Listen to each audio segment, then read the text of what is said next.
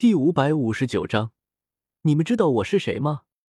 紧赶慢赶，我们一行人总算及时赶到天星城中心广场。除了我和穆青鸾在，小医仙、紫妍他们也跟过来凑热闹了。人头涌动的中心广场边缘，有一群身着青袍的星陨阁弟子在维持秩序。一个长老模样的人将我们拦了下来：“你们不许进去！”我嘴角微翘，戏谑道：“真的不让我们进去？”这长老冷哼一声，目光恶狠狠的在我身上扫过：“你这厮竟敢打断阁主的话，老夫不抽你两大嘴巴就已经是开恩，还想进去？快滚吧！”我伸手理了理衣袍，昂首挺胸，摆开架势，慢悠悠问道：“你知道我是谁吗？”“ 呵呵，不管你是来头。”在老夫这里都没用。”这星云阁长老自信满满的说道。我暗自一笑，刚要开口打他的脸，身后却已经响起穆青鸾无奈的声音：“叶师兄，你就不要欺负沈天长老了。”穆青鸾莲步轻移，从我身后走出，顿时，这被称呼为沈天的星云阁长老眼睛渐渐瞪大，不敢置信的看着穆青鸾。青。青鸾少主，你没死？穆青鸾失踪三年，这是早在星陨阁传开了。虽然风尊者一直相信穆青鸾没死，可星陨阁中却有许多人默认他已经死了，不然怎么可能三年还没回来？此刻陡然见到穆青鸾活生生站在自己面前，给了沈天很大的冲击。上上下下大量穆青鸾许久，终于确定真的是。青鸾少主回来了，沈天长老，三年未见，您的修为又有所精进了呢。穆青鸾轻轻一笑，回身指了指我和小医仙、紫妍几人，眨了眨眼。沈天长老，这些人都是我的朋友，你能放他们进去吗？沈天一张老脸顿时变得极为精彩，脸上快速变换着神情，两只眼珠子死死瞪着我。简直恨不得把我生吞了！你既然是青鸾少主的朋友，那就直说啊，有必要这样欺负人吗？啪啪哈的打他老人家的脸，很好玩吗？沈天长老，这位是纳兰叶叶师兄，他的身份很重要，我要带他去见老师，还请沈天长老通融一下。穆青鸾气鼓鼓的瞥了我一眼，放低姿态说道。沈天毕竟是星陨阁的长老，哦，他是什么身份？沈云干咳一声，知道是穆青鸾给他台阶下，连忙捋着胡须问道。而附近的星陨阁弟子也已经聚集过来，惊喜的看着穆青鸾，叽叽喳喳议论纷纷着。我微微一笑，环视星陨阁众人，朗声说道：“不敢欺瞒沈天长老。”小子乃是封尊者失散多年的。什么？包括沈天在内，一群星陨阁的人瞬间想起那些话本传说里的故事，顿时面面相觑起来。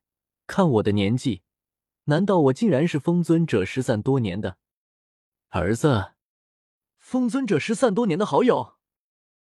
星陨阁众人依旧大眼瞪小眼。就我这个年纪。看上去也就二十多岁，怎么可能是封尊者的好友？好友的弟子？众人长出口气，原来是弟子，这下年纪倒是对上了。我暗自憋笑，待吊足了他们的胃口，才施施然又补充了句：“的小舅子。”哈！沈天和星陨阁一众弟子瞬间在风中凌乱。小舅子是个什么鬼？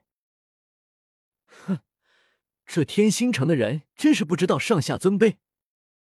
雷尊者冷哼一声，他为人霸道，在风雷阁的势力范围内说一不二。四方阁大会是四阁一起举办，见风尊者说话被人打断，他也觉得脸上无光。黄泉尊者阴森笑着：“天星城嘛，小地方，穷山恶水出刁民，这里的人自然比不上有风雷山脉的人。”剑尊者瞧了眼二人，自顾自低头扣着手指甲，也不说话。风尊者生性洒脱，倒是不太在意这事，只问道：“说话的是什么人？”很快就有一个星陨阁长老跑了过来，神情无比激动，颤抖着说道：“阁主，是是少主，青鸾少主他回来了。”什么？高台上，所有人面色都是一变，雷尊者和黄泉尊者脸色变得莫名，却很快恢复过来，朝风尊者笑道：“真是贺喜丰兄，穆青鸾竟然活着回来呢！”风尊者已经懒得理会他们，快步冲下高台，面色焦急的往中心广场边缘走去，却是才没走几步路，就撞上了我们。老师看到风尊者，穆青鸾眼睛瞬间就红了。他已经听沈天说了，这三年风尊者极为担心他，都没法休息好，常常失眠。弟子不孝，让老师担心了。没事，回来就好，回来就好。师徒俩三年未见，此刻一见面，顿时有许多话要说。我们其他人只得尴尬的站在一旁。半晌后，风尊者才注意到我们，问道：“他们是？”沈天回道：“阁主，他们是青鸾少主的好友，尤其是这位纳兰燕，他是您失散多年的好友的弟子。失散多年的好友。”一听到这。风尊者瞬间想到了药尘，不由看向穆青鸾，却见他点点头，确认过眼神，真的是药尘。顿时，风尊者惊喜的看着我，上下打量去，只见我风流倜傥，胸中自有一股神奇内敛，一看便是个少年英雄。他一阵颔首，心中老怀宽慰，不愧是药尘那家伙的弟。然后就听得。沈天悠悠补充了句：“的小舅子。”嗯，风尊者瞬间瞪大眼睛。我刚咳了声，上前一步说道：“风前辈，药老师宗前是被魂殿害的。”这就犹如一个重磅炸弹。风尊者脸色骤然阴沉下来，如乌云密布。该死，果然是那群鬼鬼祟祟的家伙！老夫早就怀疑是他们干的了。忽然，他抬头看向我，眼中透着警惕：“你是怎么知道这些事情的？”当初，魂殿找上了寒风，寒风与魂殿勾结，一同袭杀药老。不过药老何等修为，纵然魂殿布下天罗地网，药老还是逃出了一缕残魂。但药老伤得太重，直接在戒指中沉睡过去。后来不知怎么就流落到了西北疆域一个叫做加玛帝国中，直到八年前才被一个叫做萧炎的少年无意中唤醒。我看向风尊者，叹了口气，之后的事情就很简单了。药老收萧炎做了徒弟，一直在加玛帝国教导他修炼。但魂殿的触手越伸越大，不仅是中州，还向西北疆域伸了过去。在三四年前。药老被魂殿的人发现踪迹，被抓走了。